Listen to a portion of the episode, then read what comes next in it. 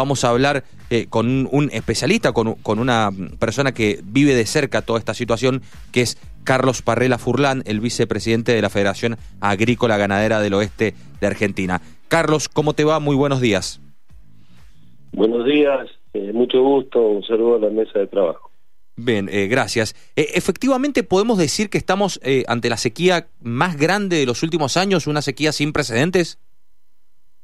Sí, una de las una de las sequías que hemos tenido en los últimos años, esta ha sido muy severa. No se tiene no se tiene registro de, de, de 1960 fue una sequía parecida a esta, donde no solamente este, no llovió, sino los cauces de los ríos se secaron.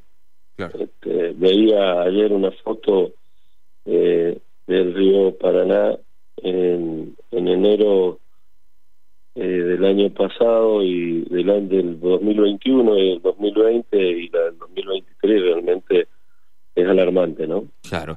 Eh, Carlos, para que la gente mm, tome conciencia y, y, noción de, de, lo que estás diciendo, eh, ¿qué, ¿qué, estadística en cuanto al agua que ha caído en los últimos años se puede hacer eh, y la situación actual? A ver, ¿cuánto ha llovido en años atrás, décadas anteriores, y ahora cuánto está lloviendo?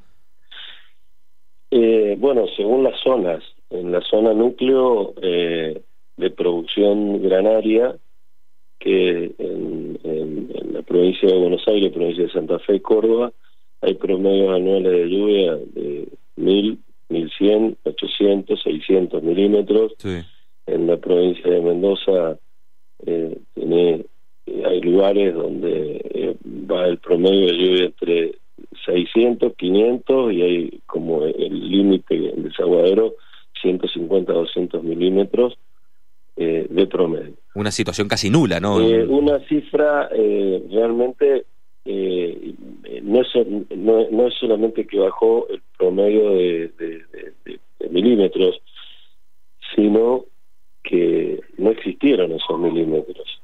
Claro. Entonces, y cuando está lloviendo, está lloviendo fuera de época, significa esto en el campo que no hubo primavera. Pero a ver, una, un, el factor climático afecta, pero digo, esto marca las claras que no existen políticas organizativas de trabajo para el sector agropecuario, no solamente en Mendoza, sino en la región. Claro, claro. Bueno, just, eh, sí. justamente te iba a preguntar eh, eso, Carlos. Eh, que, a ver, uno cree, no, no, por ser pesimista, ¿no? Pero uno cree que no, no va a empezar a llover de un día para el otro mucho. Eh, posiblemente en los próximos años tengamos que afrontar esta, esta situación de sequías. Bueno, ¿Cómo lo solucionamos, no? Eh, ¿Cómo lo afrontamos? ¿Cómo, o, ¿Cómo lo prevenimos? Claro. ¿Cómo prevenimos? ¿Poder resolver que no llueva? No se puede resolver, es un factor natural.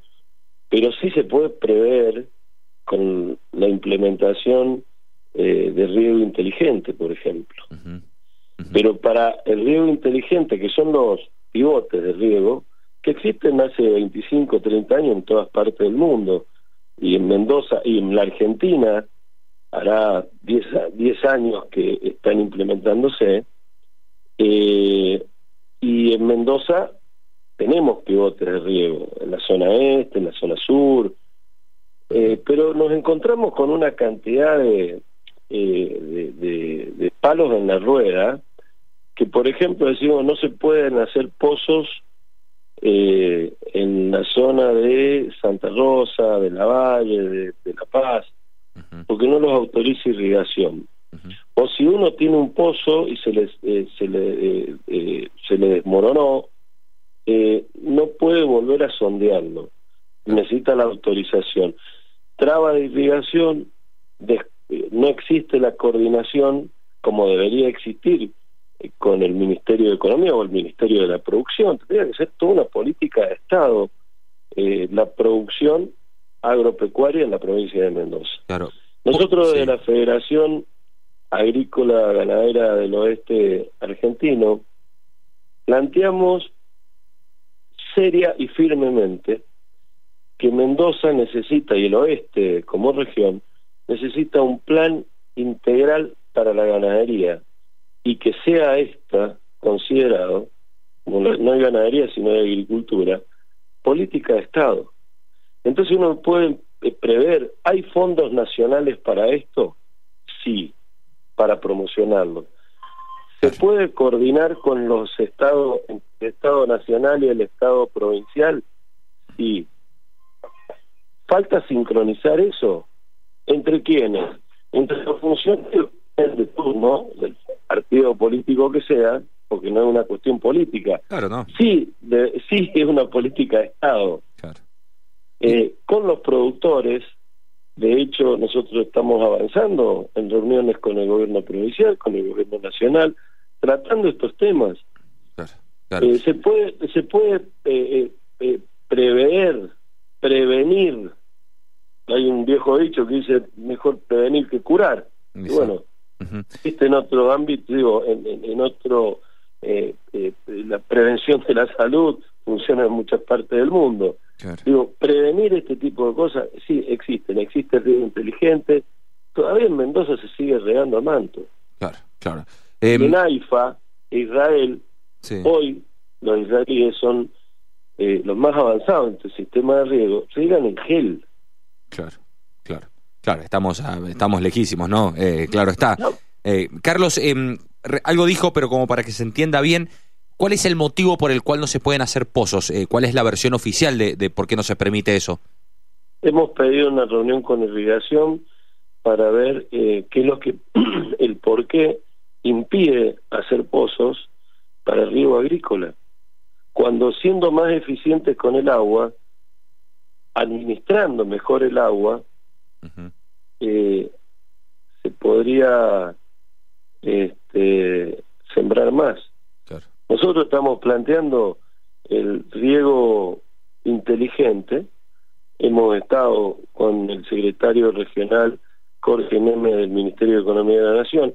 Existen fondos para la implementación del riego inteligente, para proyectos de, de riego inteligente. Falta, digo, coordinación.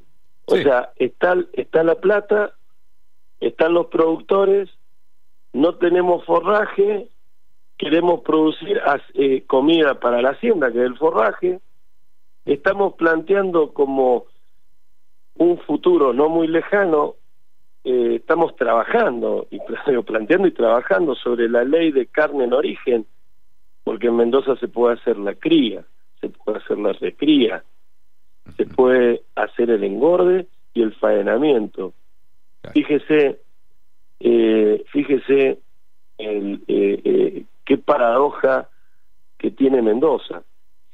Mendoza hace cría, esa cría, esos terneros se van a engordar a Córdoba, a San Luis.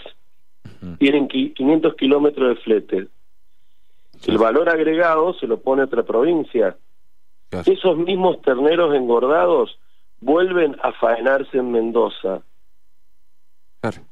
Que, es como vender el cuero y comprar el zapato, ¿no le parece? sí, sí, sí, tal cual. Em, Carlos, ya metiéndonos eh, em, netamente acá en Mendoza, en, el oeste del país, ¿qué relevamiento han hecho ustedes en cuanto a los daños, a las consecuencias? Eh, se habla de la muerte de algunos animales, eh, ¿qué datos tiene?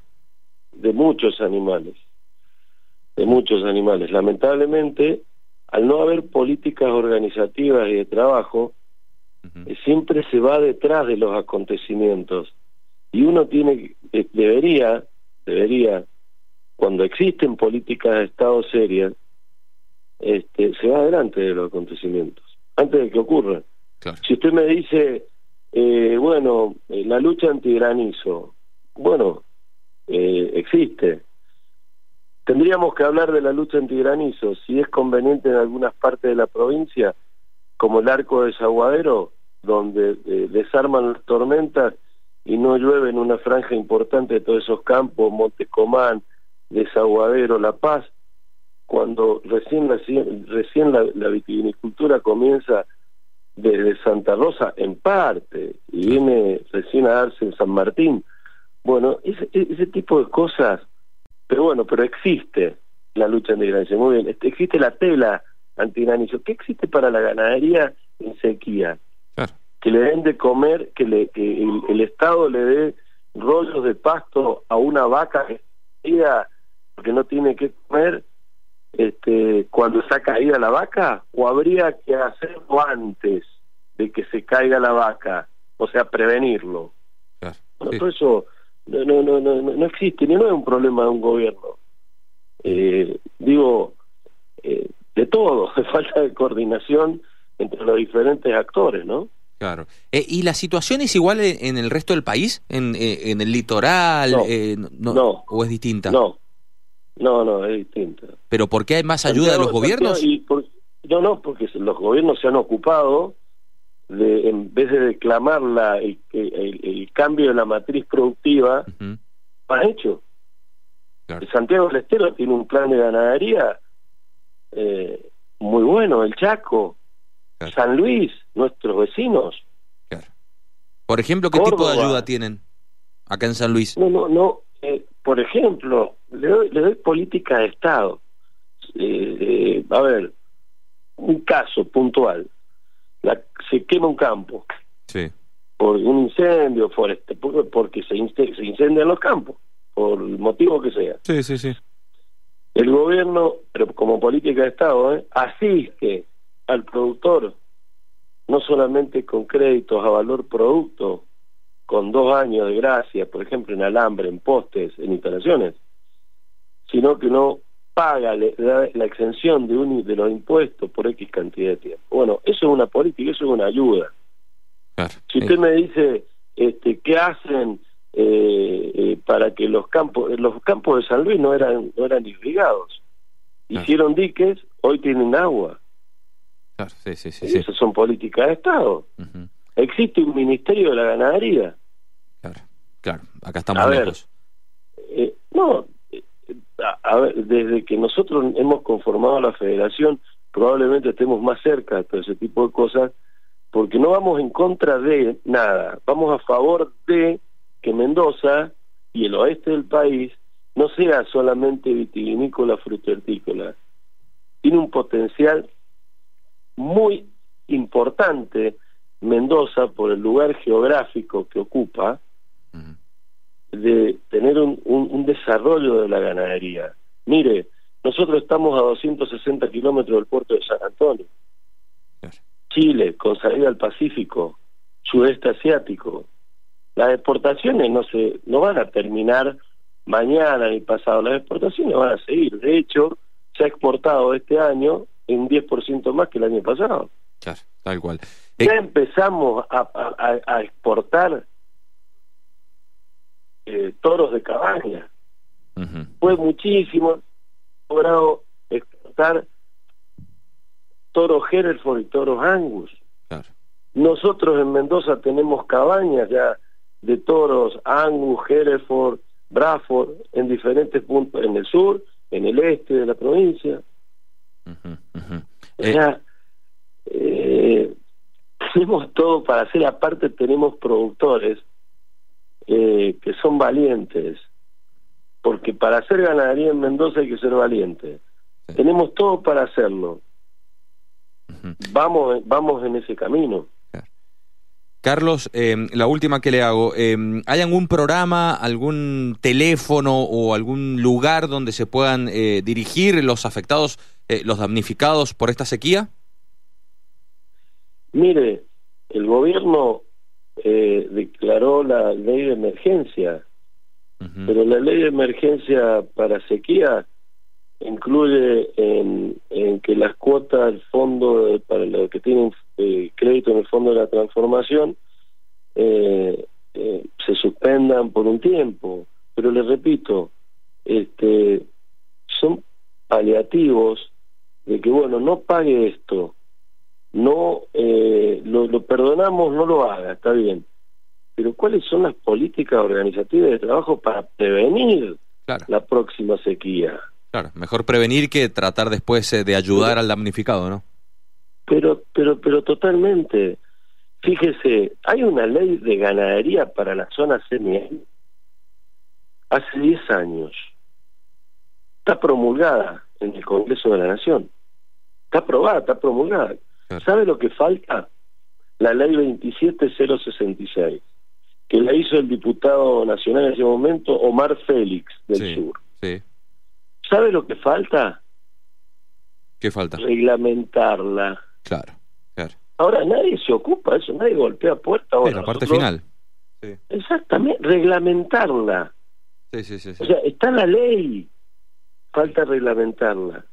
Bueno, veremos. Eh, Carlos, eh, muy amable, eh, seguimos en No, contacto y, y gracias por estos minutos.